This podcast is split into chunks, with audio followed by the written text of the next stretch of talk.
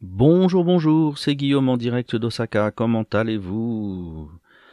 Aujourd'hui, j'ai finalement réussi à enregistrer le premier épisode, le 9 du mois. On tient le bon bout pour tenir un meilleur rythme. Euh, Qu'est-ce que j'ai à vous dire aujourd'hui? D'abord la situation au Japon. Il y a une réouverture des euh, frontières japonaises pour les gens qui ont déjà des visas au niveau du business et au niveau des étudiants. Il y a différentes conditions qui restent euh, appliquées, bien sûr, au niveau de euh, la vaccination, de la quarantaine et ce genre de choses, mais il y a une ouverture. Euh, on avait déjà eu la rumeur de cette réouverture, couplée à une autre qui parlait des touristes pour le pour la mi-janvier. Donc vu que celle-ci celle s'est confirmée, eh bien à vue de nez euh, l'autre également. Donc on a un bon espoir que les touristes puissent revenir euh, en janvier. Euh, Il y aura probablement des conditions quand même, mais ça semble assez réaliste vu que au Japon les nouvelles qui passent comme ça par les circuits de presse sont en fait des ballons d'essai par la- l'administration. Donc voilà, c'est probablement déjà bien dans les tuyaux pour les touristes. Maintenant, est-ce que les touristes français euh, seront sur la liste verte? Ça, c'est une autre question qui dépend plus de la France que du Japon, je pense. Ensuite, au-delà de euh, ces euh, nouvelles euh, locales, qu'est-ce que j'ai dans ma, mes nouvelles personnelles? Je regarde ma petite liste et j'ai d'abord l'aventure avec euh, un copain de ma fille. Donc, euh, j'ai dû aller chercher ma fille dehors euh, parce qu'elle avait embarqué un truc qu'elle devait me ramener et euh, bien sûr elle ne l'a pas fait dans le timing qui lui avait été imparti. Et donc j'ai dû aller euh, la prendre, la, la prendre, oui, la, pécho dehors pour récupérer ce dont j'avais besoin. Et quand je me pointe devant ma fille, que je commence à l'engueuler un peu en lui disant qu'elle n'avait pas fait ce qu'on lui avait demandé et que j'avais besoin du truc qu'elle avait, euh, un de ses potes se pointe et lui demande mais euh, c'est qui lui? Ma fille lui répond bah c'est mon père. Le môme me regarde, hein, il a du mal à compiler, hein, c'est qui lui? Et elle lui répond bah c'est mon père. Et là, le côté euh, gaijin a complètement disparu, le môme me regarde et dit euh, le père de machine, allez viens jouer. Donc il, ça, me paraît assez euh, assez explicite de comment les Japonais fonctionnent en fait. Euh, la couleur de peau euh, n'est pas le facteur euh, majeur euh, de d'acceptation. C'est le, le statut, c'est le, le fait de, de- d'être dans un, d'être reconnu dans un groupe particulier et d'en être du coup euh, automatiquement membre. À partir du moment où ce môme m'avait mis dans la case papa et non pas dans la case étranger, du coup, il me parlait comme à n'importe quel autre papa qui viendrait traîner dans, sur le terrain de jeu, là, techniquement. Euh, en ce moment, on a de plus en plus de papas qui euh, ont le temps d'aller jouer avec les enfants le soir, euh, parce qu'avec le remote, euh, voilà, ils ont des, ils ont des horaires plus intéressants. Et donc au Japon, pour mon expérience, on doit vra- on, on est complètement intégré à partir du moment où on est un, membre euh, évident d'un groupe. Et euh, l'étrangeté ne, la, le fait d'être un étranger hein, euh, ne, rentre plus en ligne de compte euh, une fois qu'on est, enfin, quand on est reconnu membre de ce groupe. Ça, c'est prééminent sur le, sur le, sur l'étrangeté. Et euh, ça avec les adultes et avec les enfants. Pour moi, c'est une histoire qui vient euh, confirmer ce que j'ai déjà pu dire sur la question avec la copropriété, etc. C'est vraiment, voilà, si on a un statut, ça, ça, ça, ça prend le pas sur euh, le fait qu'on soit un étranger. Ensuite, euh, une aventure que je trouve très très drôle et dont j'ai l'intention de, de faire quelque chose. Euh, je suis un mème, un mime, je sais pas comment on dit en français techniquement, parce que j'ai jamais entendu qu'en anglais, euh, mais je suis un mème ou mime de l'internet japonais. Alors pas, pas de tout l'internet, je suis pas non plus à ce niveau-là, mais il y a des forums qui utilisent euh, quelque chose, je, une photo sur laquelle je suis, euh, comme mime pour un, pour un phénomène qui s'appelle le gaijin seat. Donc il y a beaucoup d'étrangers qui euh, se plaignent que les Japonais ne s'assoient, euh, ont peur de s'asseoir à côté d'eux dans les transports et donc euh, se retrouvent toujours avec des places libres à côté d'eux parce que les Japonais n'osent pas n'osent pas s'asseoir. Phénomène dont que j'ai jamais vraiment connu. Peut-être il y a très longtemps, mais j'en avais pas conscience. Et depuis qu'on m'en a parlé, je m'aperçois qu'à moi, ça m'arrive extrêmement peu. Mais euh, il y a une photo volée euh, dans les transports de moi il y a quelques années où je suis euh, assis pas de manière abusée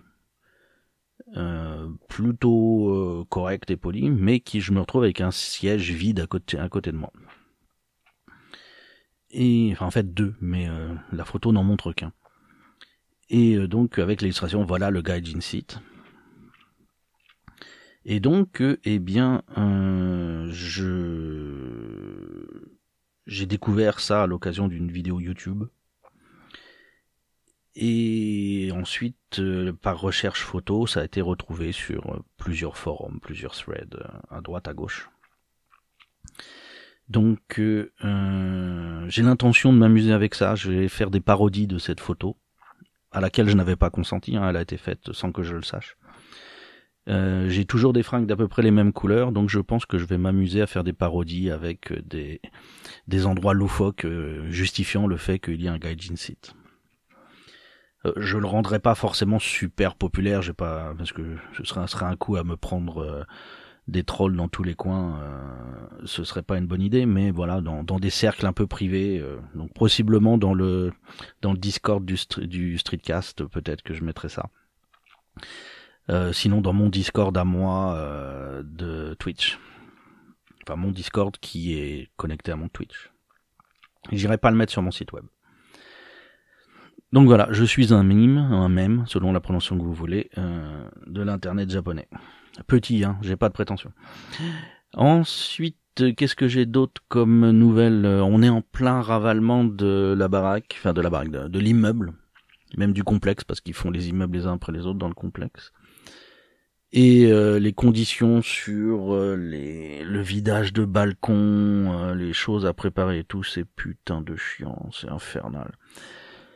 en plus de ça, donc il y a l'inspection des travaux finis qui doit se faire. Ma femme étant dans l'association de copropriété, on en est à trois meetings de nuit par semaine sur la question entre les différents groupes qui interagissent, etc. Euh, les délégations pour ensuite aller rencontrer les entrepreneurs pour les vérifications et les demandes de reprise de travaux, etc. Et euh, c'est, enfin, c'est, d'une lourdeur de fou pour qui est impliqué dedans. Euh, c'est super bruyant. ma chambre là où, où j'enregistre est sur un mur porteur et ils vont euh, pour fixer l'échafaudage, ils font des trous dans le mur porteur pour euh, fixer l'échafaudage, pour qu'il se casse pas la gueule. Donc d'une, le bruit est, quand ils le font, le bruit est intolérable parce que ça, ça vrille, enfin c'est terrible. Et de deux, enfin mettre des, faire des trous dans un mur porteur, je crois pas, je pense, à vue de nez comme ça, je dirais que c'est pas une bonne idée, quoi. Mais bon, voilà, je suis pas un professionnel du bâtiment, ça se trouve, ça n'a pose aucun problème. Mais voilà, ça me rassure pas d'entendre mon mur porteur qui vibre comme ça et qui a des trous maintenant. Même s'il leur bouche, ça sera pas. Enfin bon. Donc voilà, euh, le ravalement, c'est une, c'est une aventure aussi qui n'est pas super agréable euh, dans les immeubles japonais. On va vous dire ça. Ensuite, sur un mode plus léger, euh, j'ai finalement trouvé le temps d'aller me faire une séance de nuit de cinéma. Je suis allé voir Dune. On est sur la fin vraiment de, de l'affiche de Dune. Hein. Il y a très peu de séances euh, euh, et peu de salles. Et donc je me suis retrouvé à le cinéma où je suis allé. Ils ont seulement deux séances par jour pour Dune et on a une à 9h30 du mat et l'autre à 8h30 du soir.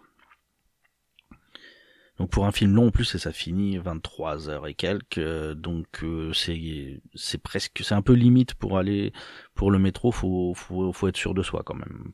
Si on va si on est loin, voilà, c'est pas une bonne idée d'aller dans ce cinéma là. Et donc j'ai vu Dune. Euh, fin de Roadshow, ce qu'ils appellent. Et, euh, et ben, d'abord, on était quatre dans la salle. Il n'y a plus personne. Déjà, c'est un film étranger, donc en fait, euh, c'est quand même moins populaire. Il y a que quelques rares exceptions, comme Star Wars. Mais sinon, c'est moins populaire que les films japonais, donc il y a forcément moins de monde. C'est les plus petites salles. Et euh, là, comme on est sur la fin, bah voilà, on était sur une, dans une grande salle, on était quatre. Confort, hein, le truc, du coup, le visionnage on on s'est pas emmerdé les uns les autres, je peux vous le dire. Même si on était, euh, comme on peut choisir ses places, on avait tous choisi nos places euh, euh, à l'avance et on s'est retrouvé sur des places qui étaient dans, bah, au centre de la salle en fait. On était tous alignés dans le centre de la salle, ce qui fait qu'on faisait pas tout à fait les conditions de 2 mètres de séparation truc muche. Mais bon, c'est pas la fin du monde. On, on, est tous restés avec nos masques pendant le film, donc mais j'ai regardé les autres, hein, c'est pour ça que je peux vous le dire. Euh, donc voilà, c'était une expérience qui m'est déjà arrivée plusieurs fois comme ça, d'aller dans une salle dont on se croirait en province en France, il y a quatre pelés dans la salle. Et donc voilà. Euh, je suis donc allé voir Dune et euh, j'ai pas aimé. Les images sont magnifiques, mais du coup c'est trop esthétique pour moi. C'est tout le temps, tout le temps, tout le temps, tout le temps de l'esthétique. Et euh, ça m'a saoulé au bout d'un moment. Euh, j'avais l'impression de voir des shorts d'Instagram euh, non-stop, quoi. C'était dur pour moi. les parties pris sur la modification de l'histoire, je suis pas d'accord. Je trouve que c'est c'est pas comme ça que je vois le que je vois l'histoire. J'aime beaucoup le Lynch de 84. Il, je vois, je sais qu'il a des défauts, je vois ses défauts, mais il a, il montre des choses qui pour moi sont les parties importantes du livre. Et donc, euh, voilà, c'est une très belle image. Euh, je l'ai trouvé très bruyant, beaucoup trop de musique, la musique beaucoup trop présente pour moi. Euh, c'était, ouais, ça manquait de, ça manquait de silence. Il y avait trop de musique. C'était, voilà.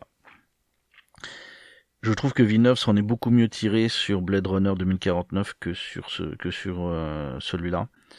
Euh, il y a des scènes que je comprends pas, genre la scène du verre, je non, enfin enfin le, le verre euh, n'arrive pas à les bouffer mais veut les bouffer là le verre qui s'arrête devant le mec qui essaye de communiquer alors que Paul est pas du tout développé enfin c'est non c'est pour moi c'est du porte ça donc voilà j'ai pas aimé euh, même si je recommande d'aller le voir parce que c'est une expérience esthétique euh, incroyable quoi.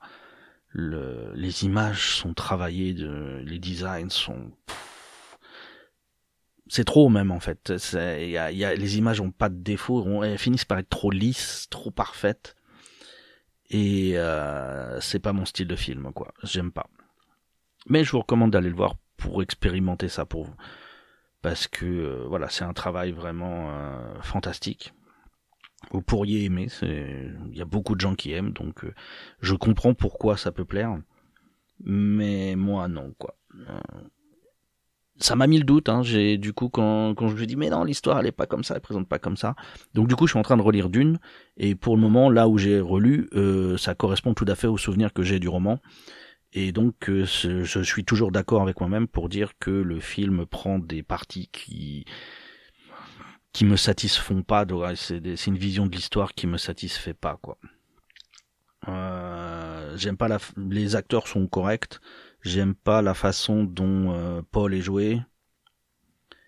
La façon dont le, le personnage a été défini, pas la façon dont l'acteur le joue, mais vraiment sur la façon dont le personnage a été défini. Euh, Zendaya, je crois, est un super choix dans le casting. Euh, Jessica, c'est ça la, mère de Paul, c'est Jessica. Euh, je trouve l'actrice un petit peu trop, qui le joue un petit peu trop hystérique. Même si je comprends dans le phrasé du roman pourquoi on le jouerait comme ça, mais euh, la Jessica du, Lynch était pas suffisamment torturée, mais celle-là, elle est trop trop hystérique à mon, sens. Donc, euh, mais là encore, c'est c'est pas l'actrice qui le fait mal, je pense c'est le personnage qui a été défini d'une manière euh, qui me satisfait pas. Euh, tout comme ouais dans le dans le casting, il y a des personnages où je suis